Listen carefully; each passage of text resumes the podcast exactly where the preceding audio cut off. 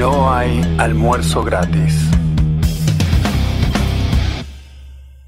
Hola, hola gente, bienvenidos a No hay almuerzo gratis, episodio número. Mariana, te pido por favor concentración. Episodio número. Lo sabe Luis.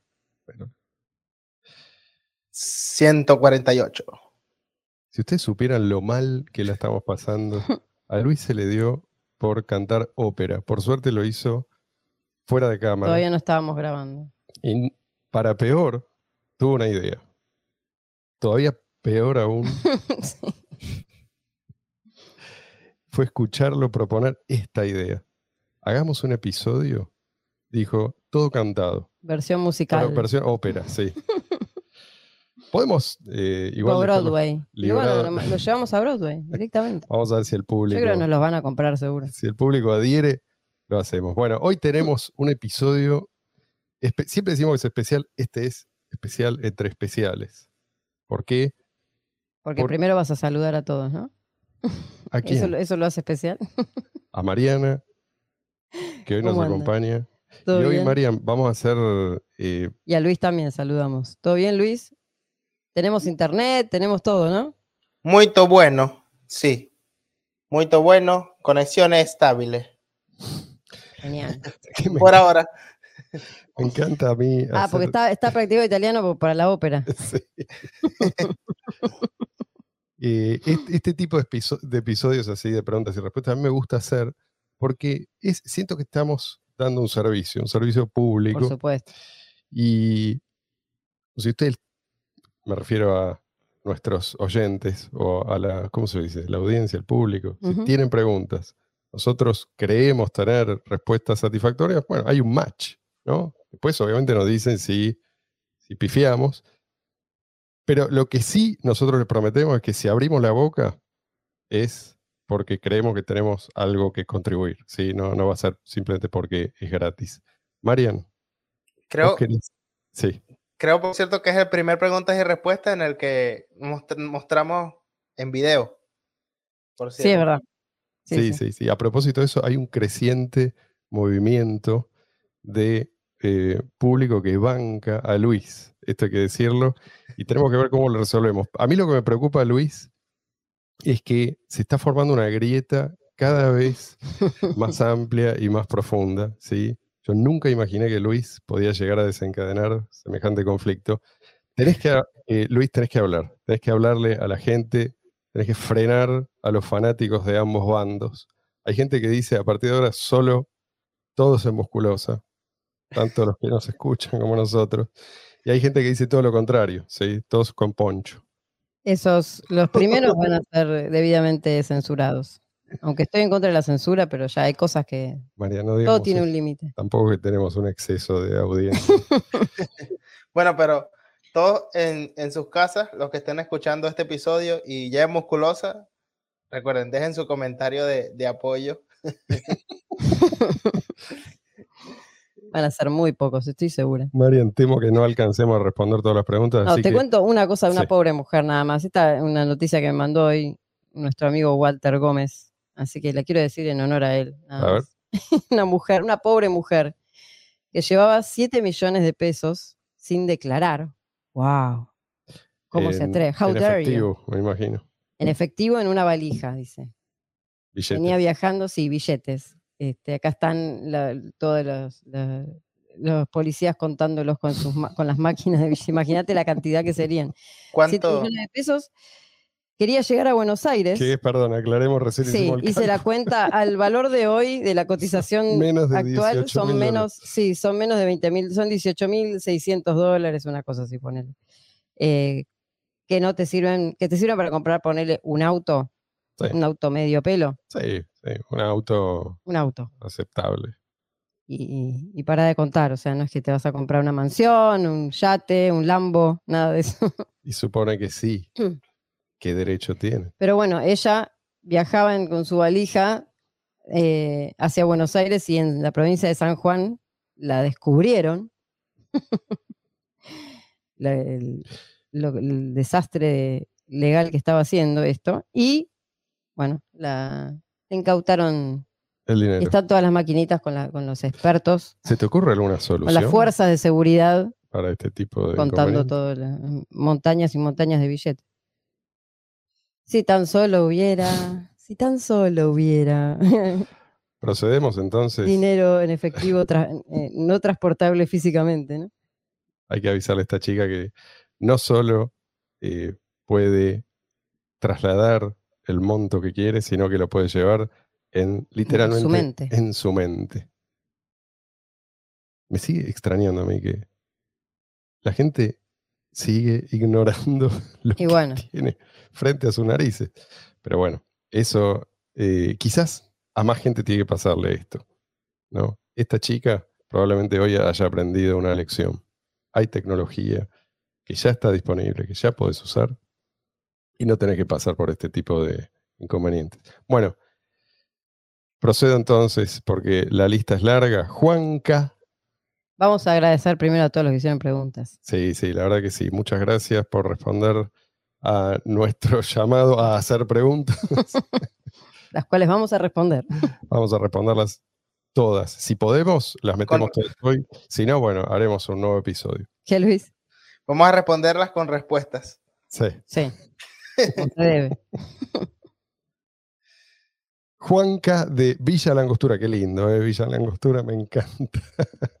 Un saludo a toda la gente de Villa Langostura. Dice, Marcelo, ¿sos pelotudo o te haces? Ah, Bueno, esta vamos a saltearla. y pasamos a Josué Schumann. Dice, pregunta uno, son varias. Sabemos, dice eh, Josué, sabemos que en BTC el límite es de un megabyte por bloque, ¿no? BCH actualmente es de 32 megabytes y próximamente de 256 megabytes. Y Monero no tiene un límite ya que el tamaño es dinámico. Ahora mi pregunta es, en el caso de BTC y BCH, ¿no cuenta como planificación centralizada el tamaño del bloque ya que se tiene que tomar la decisión de aumentarlo? ¿No sería mejor dejar que el mercado sea quien defina el tamaño de los bloques? Algo así como lo que hace Monero. Buena pregunta la de Josué. Mm. Bueno. eh, a ver. Una cosa es un límite impuesto, otra cosa es una sugerencia. Si, vos si los testeos actualmente te dan que, está bien que esto no está súper actualizado, pero hay testeos que se hicieron no hace mucho tiempo, te dan que vos tenés un límite por debajo del cual es seguro aceptar bloques, bueno, es una sugerencia que los mineros aceptan. Eventualmente, no, es una imposición, eventualmente los mineros, si quieren, pueden levantar ese límite. ¿sí? Em, aclaremos también que el límite es el límite máximo. O sea que los bloques varían tamaño igualmente. sí, sí, lo- obviamente. Ese es el máximo que. Es el máximo, pero él lo que dice, eso red". no cuenta como planificación económica centralizada. Bueno, no por esta razón. Después igual hay preguntas similares y vamos a abordar otras cuestiones relacionadas con esto. Yo Y- sí, Luis. no sé si, si, si terminaste con, con esa pregunta, pero eh, yo también tendría en cuenta que en BCH puedes ejecutar software que mine bloques eh, más grandes Exacto. y si llega a ser mayoría, simplemente pasa tácitamente a ser eh, parte de la red. Si intentas hacer eso en BTC, van a hacer todo lo que se pueda para tirarte abajo, como se hizo, eh, por ejemplo, cuando se, se proponía aumentar el tamaño del bloque, en el que incluso la- las conversaciones que mencionaban a Bitcoin Limited, Bitcoin Classic, en el foro más utilizado de Bitcoin, las archivaban en un, en un digamos, en un, en un hilo o en una sección que estaba hasta lo último, que era sobre altcoins. O sea, ni Claro. siquiera lo listaban como un software alternativo, sino que Sí, sí. básicamente decían Eso que fue un cuando empezaron a mostrar los dientes los, los desarrolladores de Blockstream, digamos que Blockstream puso después de expulsar a los originales. Exacto. Eh, Entonces, otra eh, eh, cosa, sí, yo, yo- yo creo que eso es lo que hace que sea una planificación económica centralizada, porque, o sea, cualquier software puede tener eh, parámetros capaz, incluso una persona que ejecuta un nodo puede personalizar que rechazar bloques con determinadas características o, o al menos no producir bloques con determinadas características, pero se convierte en planificación económica centralizada cuando utilizas la fuerza para imponerle a los demás qué pueden proponer incluso. Sí. Y además tenemos un precedente en BCH. En algún momento hubo un equipo de desarrolladores que dijeron vamos a cobrar un impuesto o algo parecido ¿sí? Eh, a cada, en cada bloque nos vamos a quedar con un porcentaje Mm. de la emisión. ¿sí? Creo que era así. Entonces, eh, bueno, eso- esos tipos fueron expulsados. No es que fueron expulsados eh, porque, qué sé yo, se recurrió a, a la fuerza, sino que eh, otra implementación se ganó el, el favor de los mineros. ¿sí? O sea que no es que es algo que nunca ha ocurrido. Y hay una cultura en torno a esto. Es algo aceptado. No, no se considera que si no forma parte de determinada implementación, entonces eh, ningún cambio es aceptable. Otra cosa es que, con respecto a Monero, esto del límite algorítmico también tiene sus problemas. ¿sí? No necesariamente habla el mercado. ¿sí? Cuando vos pones un límite algorítmico, vos también estás poniendo un límite. Y supongamos que ese límite es ampliamente aceptado, eventualmente, supone que vos tenés como una erupción de muchas transacciones, te vas a chocar con ese límite y vas a tener, eh, por lo menos por un determinado lapso de tiempo, vas a tener tarifas que se disparan o que aumentan considerablemente, eh, independientemente de si los mineros quieren, o sea, aceptan ese tamaño de bloques o no. O sea que eso sí cuenta, en mi opinión, más como planificación económica centralizada que eh, la decisión, en definitiva, es de los mineros. ¿sí? Ah, La idea en BCH es que siempre sobre el lugar, o sea, que haya, que, que todo esté preparado como para que, para que la red pueda aguantar una, una demanda de transacciones. Exactamente. Y si no aguanta, y cuando ven que se está acercando, o sea, que el promedio de transacciones se están acercando a ese límite, bueno, subirlo, exacto. para que nunca Y- sea... Y eh, si no se puede, es por una cuestión tecnológica, no es porque lo decidió un equipo en base a sus propios cálculos. Claro, pero que ¿sí? siempre sobre, no Sí. que, no que, que haya un, un límite tan chiquito, tan arbitrario que la red se satura y bueno, la idea es que no haya saturación de la red, todo lo contrario. Pregunta 2. Ya que BTC no escala, esto dice daña el interés de los mineros en el largo plazo. ¿Cómo ven? Veo que sigue el programa de cerca. Dice Josué. ¿Cómo ven el desarrollo de este evento? Ethereum desplazará a BTC por un tiempo y después eventualmente Bitcoin Cash reclamará su lugar. ¿Habrá varios candidatos ocupando el lugar de BTC por temporadas o BTC, a pesar de sus fallas, seguirá en el primer puesto? Pregunta, bueno, la verdad, no, no sabemos. Imposible Acá saber. sí que no podemos decir, nadie, el que te dice te miente, pero yo te puedo decir lo que yo creo que probablemente va a pasar.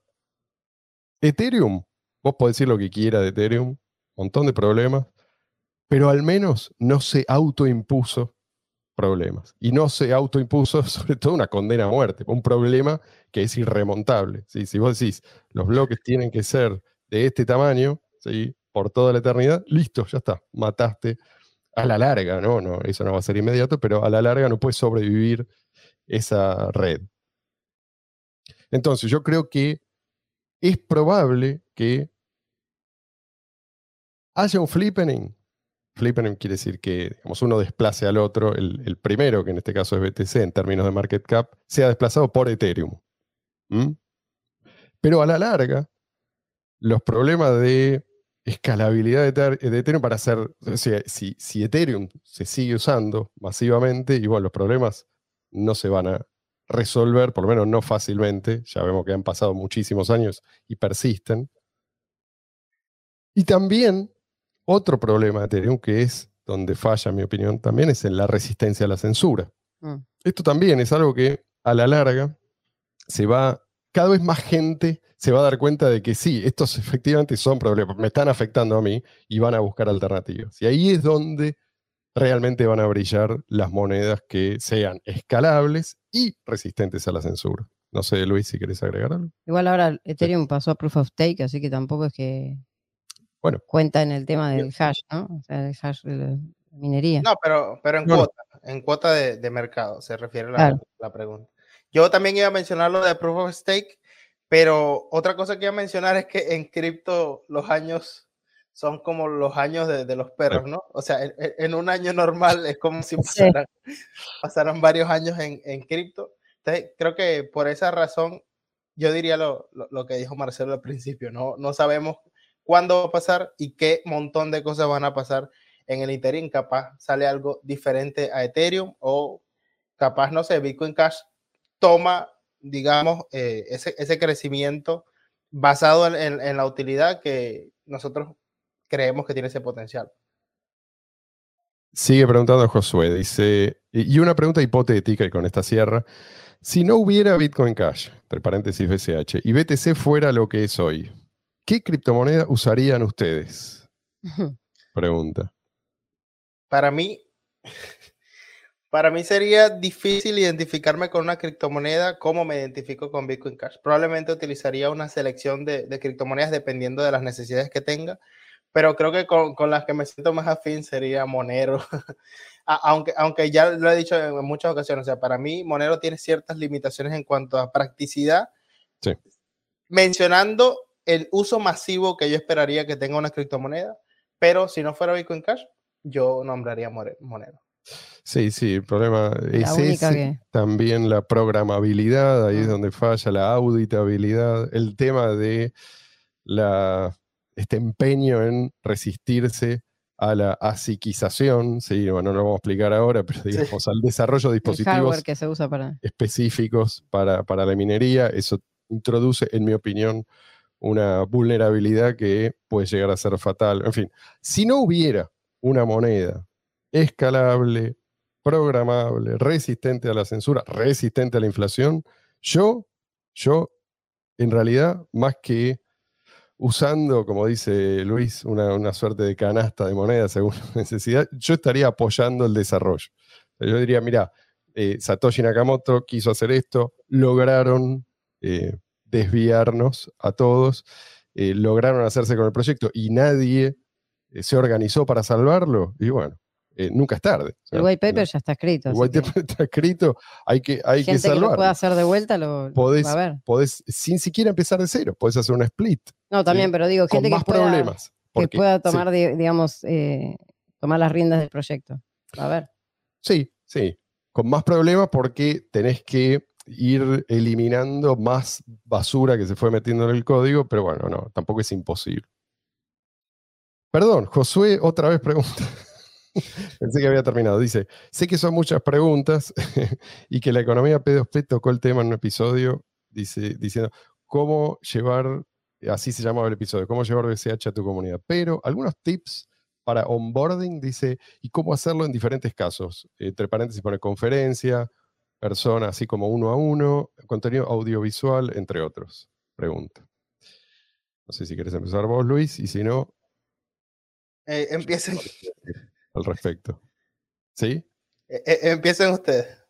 Bueno, el contenido audiovisual eh, es fundamental porque es lo que se puede compartir con la gente. Exacto, eso te, ahorra mucho, tal cual. te preguntan eficiente. Cómo, cómo, si, cómo se, de, qué se trata esto, bueno, tenés cosas para pasar y que la gente vaya leyendo o viendo o estudiando. Para mí es un gran alivio, por ejemplo, poder mandar a toda la gente cuando me preguntan, che, ¿y entonces qué pasó? ¿Por qué están estas dos versiones? ¿Son tan distintas? ¿Cuál es la diferencia? Y bueno. El documental de ¿Quién mató a Bitcoin? ¿Quién mató a Bitcoin? Y, listo. ¿Viste? No tengo que sentarme a hablar durante porque a veces la gente está realmente interesada, pero uno no tiene tres horas para explicar todo esto. Entonces, en, un documental que dura, no sé, 40, 50 minutos, está muy bien contado. Entonces, eh, eso ayuda mucho. Con respecto al uso de, por ejemplo, de billeteras o cómo, cómo de qué manera hacer También. recibir y enviar, hay un montón de tutoriales, está lleno de tutoriales. Luis hizo un montón de tutoriales en su canal y que son todos muy didácticos. Y bueno, además de los de Luis, hay otros en otros idiomas. Eso, eso es muy importante, porque verlo y que alguien te lo explique, eh, que también se puede hacer cuando uno está en persona, ¿no? Por supuesto. Sí, yo tengo un, par de consejos. Uno, explayarse, porque a veces uno está muy entusiasmado, ¿viste? Y empieza a hablar y hablar, pero solo hacer eso si del otro lado uno está seguro de que hay interés genuino. Si no, ¿viste? Interrumpir y hasta que el otro, porque a veces la gente le cae la mm. ficha en distintos momentos, a veces están ocupados, a veces no tienen suficiente interés por el motivo que sea, a veces nunca desarrollan ese interés. Entonces, eh, esto también, hay que tratar de hacer una buena criba, ¿sí? una buena selección. Otro, centrarse en, en los problemas concretos de la persona con la que vos estás hablando. No es lo mismo si vos estás hablando, no sé, con un, indu- un industrial, Un comerciante. con un comerciante, con un tipo, con esta piba que le acaban de robar 7 millones de pesos porque pasó eh, ni Mm. siquiera una frontera en- entre países, no, de una provincia a la otra. Moviéndose dentro del mismo país. Eh, cada uno tiene un problema distinto. Otro que está harto de la inflación, otro, en fin, dependiendo de, de dónde vive, de, de- de qué vive, de cómo es, cómo son sus circunstancias. Bueno, s- tratar de averiguar eso antes de empezar a hablar y hacer hincapié en esas ventajas que a esta persona en particular le interesa. Sí, sí, fundamental. Em, Porque aparte, por ejemplo, en el caso de los comerciantes hay aplicaciones especiales como Register App o esas Sí. aplicaciones especiales para tener como una, una caja, una- un registro de las transacciones y de lo que te va entrando, eh, que lo puede tener el dueño. Bueno, hay un montón de cosas especiales para, para comerciantes que se hicieron. Entonces, para cada sí. uno hay un- no le vas a hablar de eso. a, cual- una persona que nada más va a hacer, qué sé yo, un- una transacción eh, a otro país, poner.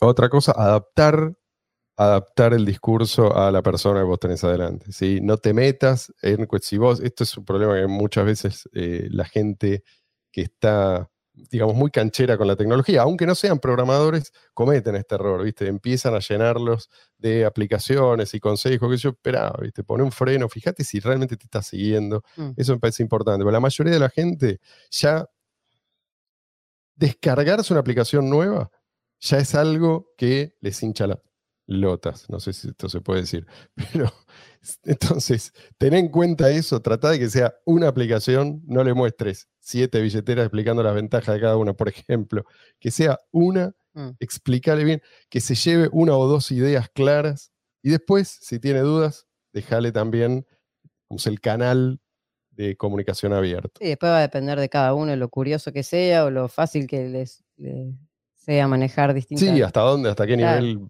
eh, va a llegar. Otra cosa, no impacientarse. ¿sí? Hay gente que vuelve cinco años después. Te dice, che, ¿Cómo era me, esto ¿cómo que- era esto? O me acordé de algo que me dijiste. Digo, cinco años, pu- puede ser una- un mes, un año. Uno nunca sabe. Vos ¿viste? dejás una semillita y después por ahí no germina, pero nunca sabes cuándo. Nunca sabes. Por ejemplo, esta piba, la pobre chica que le, le robaron en la frontera 7 millones de pesos, y esta piba por ahí ahora le cae la ficha de algo que le dijeron hace un par de años. Digo, ¿no? Es un ejemplo nada más. O el tipo que le congela la cuenta en PayPal. Dice, bueno, basta. Sí, está bien, tengo volatilidad, sí, tengo problemas, sí, tengo que aprender algo nuevo, pero no le regalo más plata ni a PayPal, ni al Estado, ni a ningún intermediario.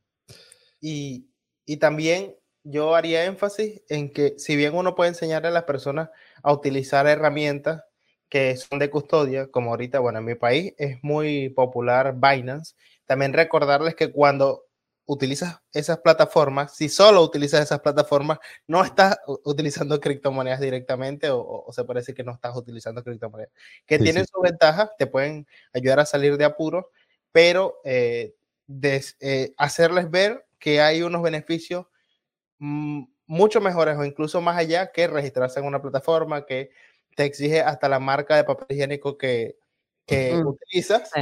y donde también te pueden congelar los fondos, que es un PayPal 2.0 que capaz no es tan malo como PayPal para algunos, Mm, eh, porque a los venezolanos nos congelan bastante las cuentas de eso pasa mucho, eh, pero igual sigue siendo un sitio Sí. que te puede, te puede No es tan malo todavía, por lo menos en PayPal todavía no hacen esto de conge- congelar, no, o sea, desaparecer. O sea, literalmente, los exchanges desaparecen y pasa todo el tiempo esto. Cosa- Desaparecen sí. o directamente los cierran. A PayPal no le va a pasar eso.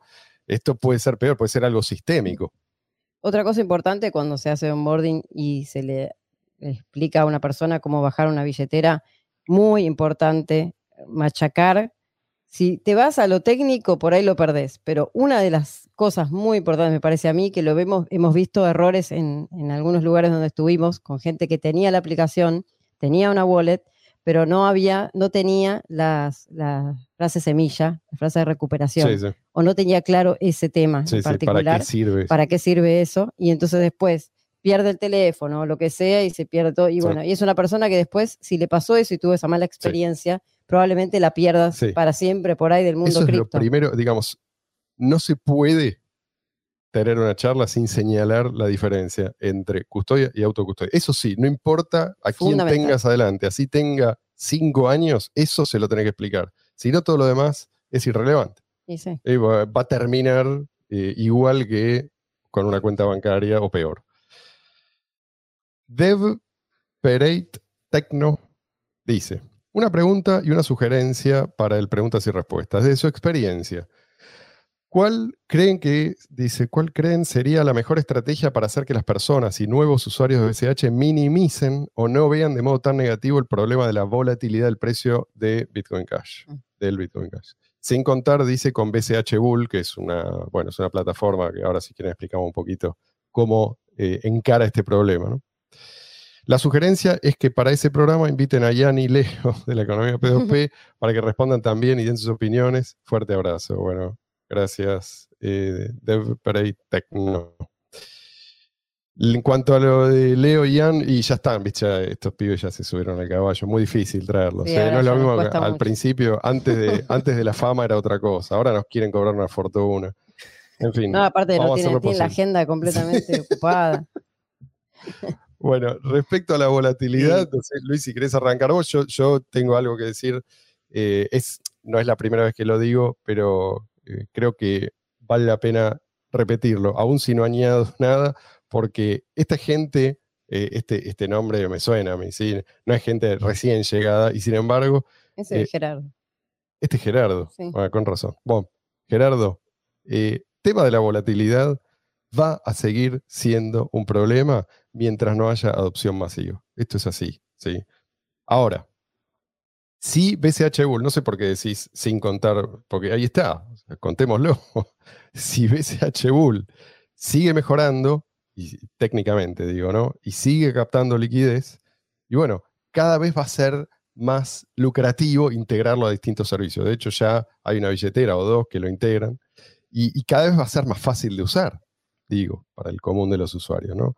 Entonces, lo que vas a tener es algo muy parecido a una stablecoin, pero sin riesgo de contraparte. Y este es, No centralizada, digamos. claro, o sea, esto no se puede caer. Es el santo grial, es lo que estábamos esperando. Obviamente le falta, porque no es que todo el mundo lo pueda usar, pero viene creciendo muy fuerte. Fíjense eh, la cantidad de BCH que hay bloqueados ahora en contratos de BCH Bull. Y, y es impresionante lo que viene creciendo. Si sigue creciendo así, va a llegar un momento en que va a ser muy práctico para cualquiera usarlo. En ese momento, y sí, la volatilidad nunca va a dejar de ser un problema, pero por lo menos vamos a moderarlo. Luis. No, yo, yo solamente iba a decir que traer a Jan y, y a Leo se, se hace también un poco difícil porque no están de acuerdo con usar musculosa. Están del otro lado de la grieta. Nunca los vi en musculosa. ¿eh? Estamos todos en- del mismo lado Eso de la grieta. es un mensaje así subliminal Ese. dirigido a Luis. Dice L, así, la letra L. Estaría bueno que en algún próximo podcast comparen BCH con Litecoin. Bueno, de eso hemos hablado en otras oportunidades. No quiero dedicar mucho tiempo porque ya es un tema que tocamos. A ver, Litecoin no es, no es el producto de un split, ¿sí? No es, no es un fork que nació como, digamos, de, de una disputa dentro de Bitcoin, sino que es una copia, ¿sí? Es una altcoin. Son dos cosas distintas y esta distinción es muy importante. No me quiero meter en el- los por qué, pero primero quiero aclarar esto. Uno de los graves problemas de Litecoin es que copia, hace backporting de BTC, ¿sí? en lo esencial. Entonces va a tener los mismos problemas de escalabilidad que BTC, solo que se van a manifestar más tarde, suponiendo que cada vez se usa más, bueno, en algún momento se va a chocar con exactamente los mismos problemas. Si no los tiene ahora, es porque no se usa tanto. eh, y además porque, bueno, hay más bloques por unidad de tiempo, entonces hay más espacio en Litecoin que en BTC. ¿sí? Por otra parte, el fundador de Litecoin, esto son cosas eh, importantes, ¿sí? Hay que porque decirlas. el- fue, fue uno de los impulsores, porque esto lo beneficiaba él, del relato de que Bitcoin, eh, que presenta a Bitcoin como oro digital. Sí. ¿sí? O sea, el tipo es un oportunista. El tipo dijo, ah, entonces hacia allí van, entonces lo mío no es oro, es plata digital, con lo cual la gente no tiene ningún sentido. O sea, en la, en la era digital, no, esta distinción entre oro y plata es algo que eh, hace rato tendríamos que haber descartado, pero no, ellos siguen con esta idea de que hay uno que es oro digital. Y entonces él dijo, bueno, ok, cuando fracase BTC por esta limitación artificial, yo me voy a beneficiar. Y no solo se benefició, sino que huyó después de vender todos sus, sus Litecoins. Y esto lo, y, lo, dijo y se enorgulleció de haberlo hecho. Sí. Yo voy a decir precisamente eso, que una de las diferencias entre Litecoin y BCH es que no sabemos si, si Charlie Lee tiene BCH, pero sí sabemos que no tiene, Si su, propio creador abandonó el, proyecto, ya te tiene que hacer pensar. No, bueno, pero eso también no, no, está bien, pero digo. él, decía que, que, es por un. Porque no quería tener un conflicto de intereses. Satoshi no vendió su. Eso es lo que te iba a decir, las monedas de Satoshi están ahí. las de Charlie Lee, no. Bueno, Bruno Warzawa o, como se pronuncie, pregunta, ¿cómo educarían a vuestros hijos en las ideas de la libertad? Esto es amplio. No vamos a, o sea, podríamos dedicarle un programa entero, un episodio entero como mínimo. Primero principal, no mandarlos a la escuela pública. Bueno, sí. y, me, extendería, un poco más no mandarlos a la escuela por ahí incluso. Sobre todo. como viene la, educación hoy en día. El tema de homeschooling, si, si querés, Bruno, eh, tenemos un episodio dedicado a eso. Hay un par de episodios. Hay un par de episodios donde hablamos de homeschooling. No tenemos mucha experiencia en eso, pero eh, bueno, trajimos a, gente que tiene hijos más grandes que nosotros y que están, como tienen las mismas inquietudes que nosotros y las mismas preocupaciones. Eh, Yo creo que una cosa importante es predicar con el ejemplo.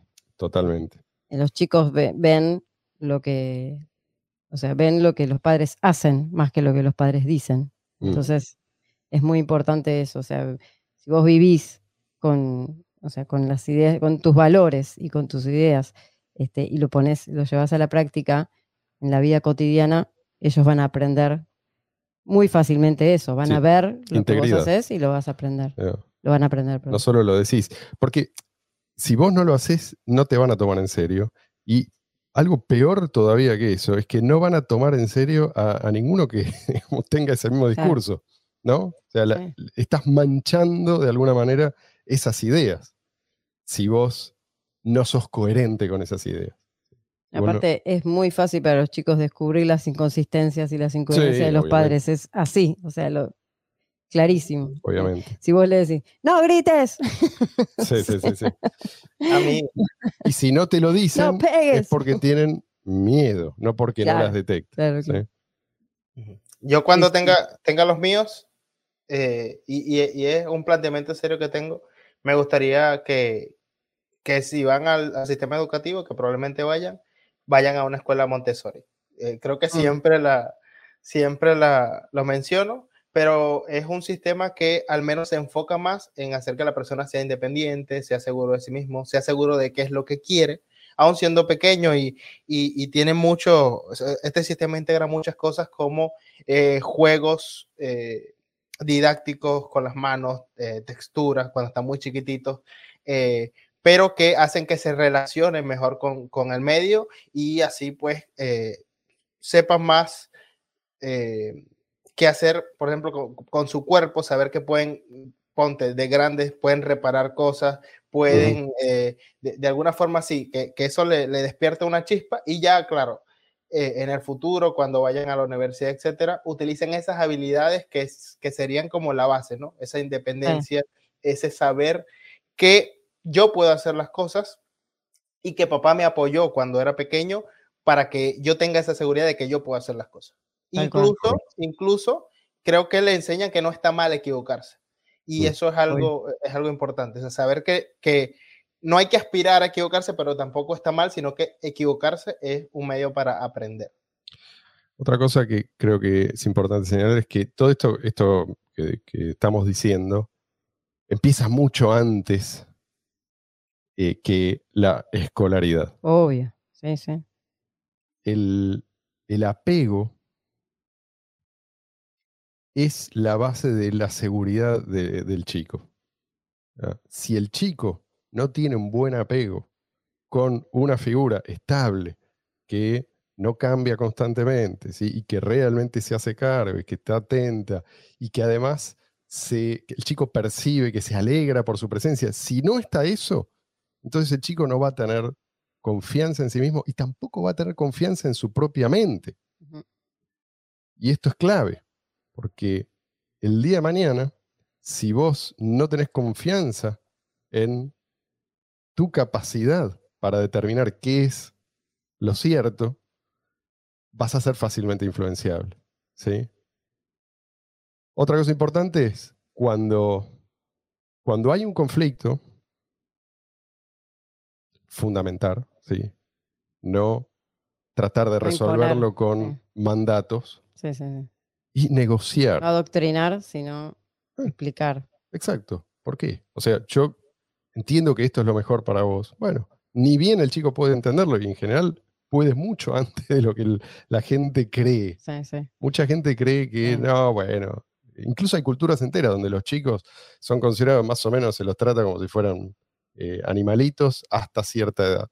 Eh, y no, no. Uno tiene, aún si no está claro si el chico entiende, tiene que hacer este esfuerzo. ¿sí? Otra cosa es la negociación. Eso te iba a decir, la negociación, fundamental. La libertad es algo que se ejercita, no es algo solamente que o se enseña. Al negociar, vos estás teniendo en cuenta al otro. ¿sí? El respeto por el prójimo es algo que se ejercita. También. ¿sí?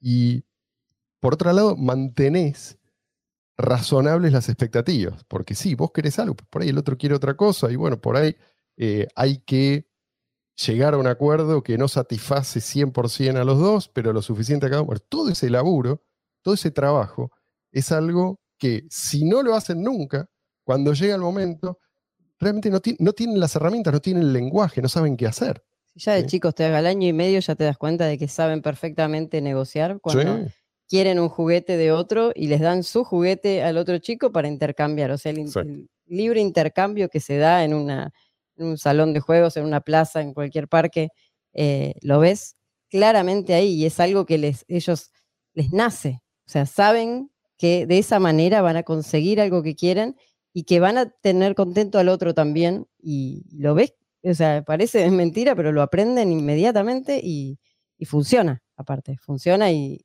y es una herramienta que tienen después para toda la vida, si eso lo, lo aprenden de chiquitos. ET, ET, así se hace llamar, pregunta. ¿Con qué animal se identifican o es de su agrado cada uno y por qué?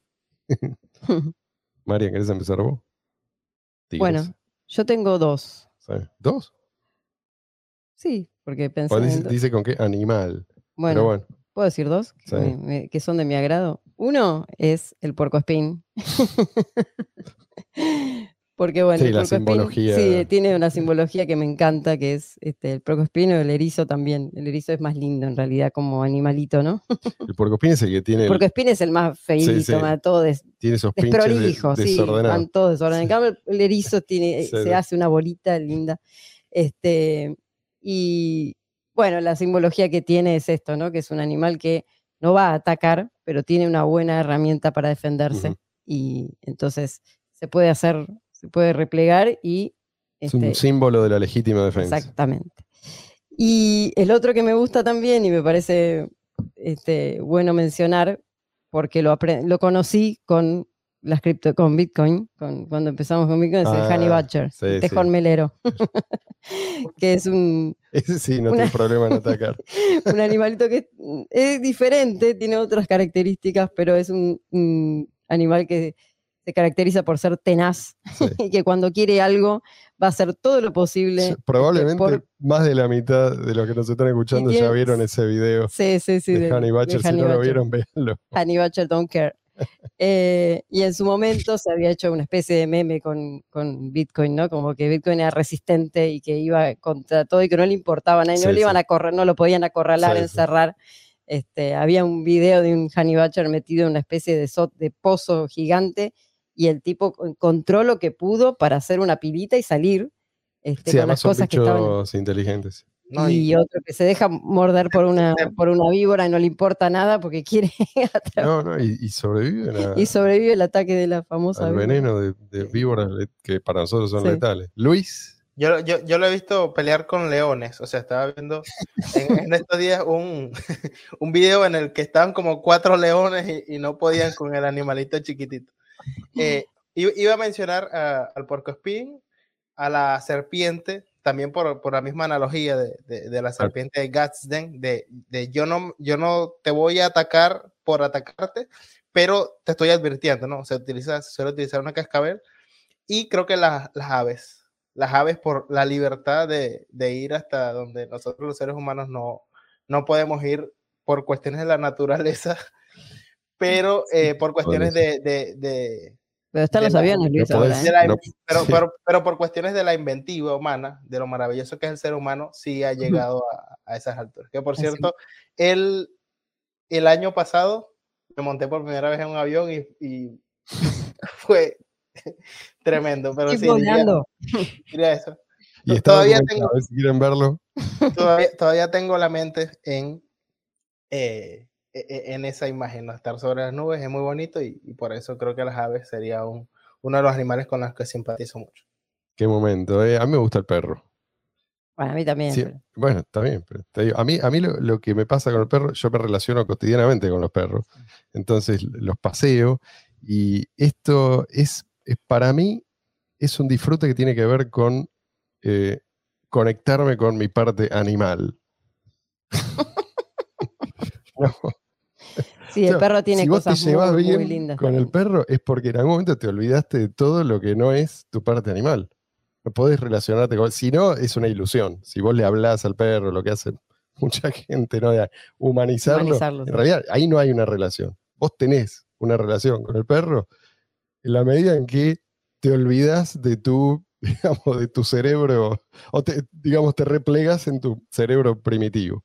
Y hay una satisfacción ahí que creo que eh, otros perros, porque otros perros, otros animales, eh, es más difícil porque el perro, hay como un equilibrio, ¿no? El perro no es como tener, no sé, un lagarto, que también vos podrías decir, y sí, volvé lo suficiente y te convertís en un lagarto. Sí, Pero so- en un lagarto, sobre todo cuando tengas que correr. Esa es la, la- la parte animal con la que vas a estar conectado. fight or flight. pero, pero el perro, digamos que está No, el perro tiene, en el punto justo. sí, sí, Eh, tiene una personalidad que es, este, es muy, muy linda a la hora de la convivencia con los humanos. Yo los animales de los que hablé no son animales domésticos, pero va, el, el erizo sí, este, lo, lo usan como mascota, pero es otro tipo de relación la que tenés. El perro, ya la mirada del perro nomás es bastante, Sí, hay una- uno se se- identifica se- bastante. Se nota la coevolución. Sí. Y por algo seguimos teniendo perros. Igual también están los que son team gato, ¿viste? Están team gato y team perro. Yo soy de los dos. Me gustan los dos, por igual. Mm, sí. No, no. Yo soy Team Perro. Daidor Crypto también pregunta: ¿Cómo va Smart BCH y qué se espera Uh, a futuro? A ver, esto, en realidad, hasta que no se resuelva el- todo el quilombo de CoinFlex, creo que está más o menos. Funciona, pero está más o menos en stand-by. O sea que no podemos decir mucho porque no, sabemos de- cómo se resuelve. Hay, hay un, proceso judicial en curso. sí, sí, hay un, hay un juicio en marcha por un lado y está por otro lado el desarrollo de un bridge, de un puente descentralizado, un bridge que está también eh, en marcha. Hay novedades, pero bueno, parece que no es tan fácil la cosa, así que todavía no está funcionando. Se están haciendo pruebas. También pregunta, siendo que la oferta de BCH es fija y la demanda es variable, dice, su valor siempre será variable. ¿Es una desventaja para adopción como moneda? Parece más para ahorro que como moneda tener oferta fija. Parece más para ahorro que, como, que para moneda tener oferta fija, será lo que dice. A ver, el, el valor siempre es variable, ¿sí? El valor es algo subjetivo. Y el precio es también es un, un reflejo de la valoración de la gente. Entonces siempre va a ser variable. Nunca te vas a poder librar del todo de la volatilidad. ¿sí? No nos vayamos tampoco al extremo. Obviamente hay bienes que son menos volátiles que otros. ¿sí? Si vos tenés una moneda que ya está instalada como moneda de reserva internacional obviamente va a ser menos volátil. Pero ¿de qué depende eso? Depende de la profundidad del mercado. ¿sí? Tenés muchísimos más usuarios, tenés muchísimos más inversores, inversores muchísimo más grandes, sí, muchísimo más grandes. Entonces, eh, un inversor no puede mover ¿sí? ese precio por más grande que sea la transacción que está haciendo. ¿sí? Entonces, eh, si una moneda sirve para ahorro, vos, vos estás, porque él hace esta distinción, ¿no? Parece más para ahorro que como moneda. Si una moneda sirve para ahorro, es porque sirve como medio de intercambio. ¿sí? Esto, a ver, el dólar es una moneda hoy en día de reserva internacional y sirve para ahorro. ¿Por qué? Porque la gente puede usarla también para comprar cualquier cosa, ¿sí? ¿Se entiende? Porque es más líquida, es el bien, hoy en día es el bien más líquido. Entonces, conserva, eventualmente eso va a dejar de ser así, pero hoy es así, es importante entender por qué, si no caes en esta falsa dicotomía. De no, necesitamos el oro digital y por otra parte usar otra cosa. No funciona así. ¿sí? Sobre todo en el mundo cripto, donde vos tenés, o sea, a diferencia de los metales, vos no tenés otra utilidad. ¿Sí? Y si tenés otra utilidad, esa utilidad depende de que funcione como medio de intercambio indirecto. Entonces, no, sé si se entiende. O sea, no podés, si vos no tenés el medio de intercambio indirecto, no vas a tener nada más. No vas a tener otra utilidad secundaria y no vas a tener em, la posibilidad de ahorrar en este, en este bien, porque no tiene utilidad ampliamente reconocida. ¿Está? Si no, vas a hacer como, el, como ese ejemplo que siempre se pone del, puedes ser el hombre más rico del mundo, pero si estás en una isla desierta como náufrago, hablando con Wilson, esta es una referencia para boomers, totalmente. No tanto. No sé, pero es una película vieja. Eh, pero por más pila de lingotes de oro que tengas, si no tenés con quién intercambiarlos, no te va a servir de nada, y es lo mismo en este caso. Exactamente. En el interín hay una solución. Es simple. Cuando el precio sube, gastas más, porque tenés más. O sea, sos más rico. Esto es así. Y cuando baja, gastas menos. digo, la volatilidad es un problema, pero también es cierto que la volatilidad va en disminución. Por ahí uno se impacienta y dice, che, ¿y cuándo vamos a tener una volatilidad equivalente a la que hoy tiene el dólar? No sé cuándo va a ser eso, pero que disminuye es cierto, ¿sí? Con el tiempo. Y habría disminuido mucho más mm. si eh, hubieran dejado crecer a Bitcoin, ¿sí? si hoy tuviéramos una sola rama. Pero bueno, eso no es lo que ocurrió. ¿Para cuándo? Pregunta sí, Luis sobre Smart debo decir que ya no soy tan entusiasta de, ya, no, ya no, me, no, me simpatiza tanto eh, Smart y creo que hasta que esté realmente listo un puente descentralizado entre Smart BCH y Bitcoin Cash, yo no volveré a voltear hacia Smart. Creo que algo más positivo que se está haciendo en, en el ecosistema de Bitcoin Cash es Cash Tokens, que si bien es algo más sencillo, es una característica sencilla que no rompe la esencia de Bitcoin Cash y que puede llegar a, a ser bastante útil, pues, aunque es algo eh, bastante más sencillo. Y creo que por, con lo que pasó con eh, Smart BCH, nunca he sido totalmente enemigo de las segundas capas, pero me, me, reafirma en la posición de que es, lo más importante es construir una primera capa que sea eh, sólida y que funcione bien para aquello en específico que se está construyendo. Totalmente. ¿Para cuándo? Pregunta el mismo. Pregunta, ¿para cuándo AnyHedge 100%? Me parece una aplicación indispensable. Esto es lo mismo de BCH Bull, ¿no? Eh, pues la aplicación en realidad es BCH Bull. Mm. Para la adopción, justamente para evitar la variabilidad de oferta fija y demanda variable, dice he visto que tiene un costo muy alto el beta de hoy. Esto es cierto, pero el otro día estaba escuchando a uno de los desarrolladores de AnyHedge y él dice que esto en parte tiene que ver con una cuestión técnica que se va a resolver pronto, en parte, en parte obviamente tiene que ver con la liquidez, que es, es un problema que no, no, no va a dejar de existir jamás. Vas a tener más liquidez, seguramente, eso es lo que estamos viendo, eh, pero qué sé yo, hasta que no sea BCH eh, moneda aceptada universalmente, no vas a tener algo equivalente a el, el dólar. Quedan muchas Sí, preguntas. estamos, estamos por la mitad, nos estamos acercando a una hora. Entonces, creo que haríamos bien en la semana que viene hacer la segunda parte. Luis, ¿estamos de acuerdo? Me parece bien, pero deberíamos responder una última pregunta para cerrar el programa. ¿Una más? Sí. Dice Juan Pablo. Yo ah, pensé que él tenía una pregunta. No, No, no, no. no sé, nos conocemos hace tantos años y sigue sorprendiéndome. Yo quería preguntarles cómo ven el precio de BTC para 2024, dice Juan Pablo. BTC. Le pregunte a 2024. Maslatón. y él sabe todo. Yo creo que esto depende. Si lo de las CBDC, la- las cripto de los bancos centrales, va en serio y además pueden implementarlo, que esto está por verse, yo creo que lo que vamos a ver es que le van a soltar la mano a Tether y a otras stablecoins hoy, Sí, o que tienen, parecieran tener el- la protección del establishment. que Van a ser reemplazadas. Y eso podría eh, pinchar el precio.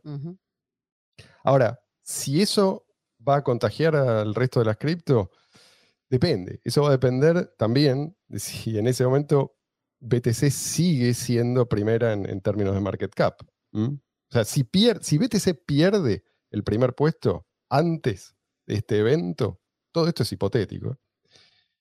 Entonces, mucha gente creo que va a empezar a, a replantearse muchas cosas. ¿sí? Entonces, ya no, yo creo que el evento decisivo no va a ser tanto lo que hagan las autoridades en determinado momento, sino el flippening de probablemente ETH, ¿sí? que, le saque ese, ese primer puesto eh, en market cap a BTC. Ahí es donde mucha gente va a empezar a decir, che, ¿y no será que entonces este relato hay que cuestionarlo de raíz? ¿Sí? que esta, esta idea de que BTC, porque sí, porque me place, porque le sirve a no sé quién, eh, está condenado al éxito. Entonces, mucha gente eh, también va a, tomar decisiones en función de esto. Muchos inversores que estaban seguros, pero no hicieron un, un análisis profundo del tema, y por ahí van a, eh, como te digo, van a replantearse muchas cosas, van a ver a ETH como un posible ganador a futuro, van a volcarse a ETH por la misma razón que en su momento se volcaron a BTC, no porque hicieron un examen del asunto ¿sí? y eh, sopesaron con pros y contras, sino que están haciendo lo que los demás hacen. ¿eh? No sé, no sé hay, hay muchos factores. La respuesta es, eh, no, No sé, sé. qué precio BTC en 2024, pero te digo cuáles son, en mi opinión, los factores que más pueden eh, pesar, ¿sí? más pueden influenciar el precio. Luis. Yo daría mi, mi respuesta más honesta sobre el precio de BTC en 2024 y es que no es de mi interés. O sea, realmente para mí el, el- el precio de BTC eh, desde hace varios años se ha convertido en una anécdota. O sea, tipo, capaz entro a Cripto Noticias, Diario Bitcoin y veo, ah, el precio está en esto o en aquello, pero no, realmente no, no lo sigo. pues. Señores, vamos a poner un punto final acá y seguimos adelante con las preguntas que ya nos hicieron. Si quieren hacer alguna que otra pregunta más, pueden incorporarla, pero vamos a, trat- vamos a darle prioridad a las que ya nos hicieron. Nos quedan, sí, más o menos, más o menos, otro tanto. Gracias, gracias por estar ahí, gracias por apoyarnos. Luis tiene algo importante que decirles antes de cerrar hasta el domingo que viene. Bueno, una- un abrazo a todos. Recuerden seguirnos en nuestras redes sociales. eh, estamos subiendo shorts, estamos subiendo TikToks, estamos subiendo Instagram. Compártenlo, comentan y eso nos ayuda a llegar a, a nuevos públicos. Será entonces hasta. Y usen, las- y usen remera, usen, usen musculosa.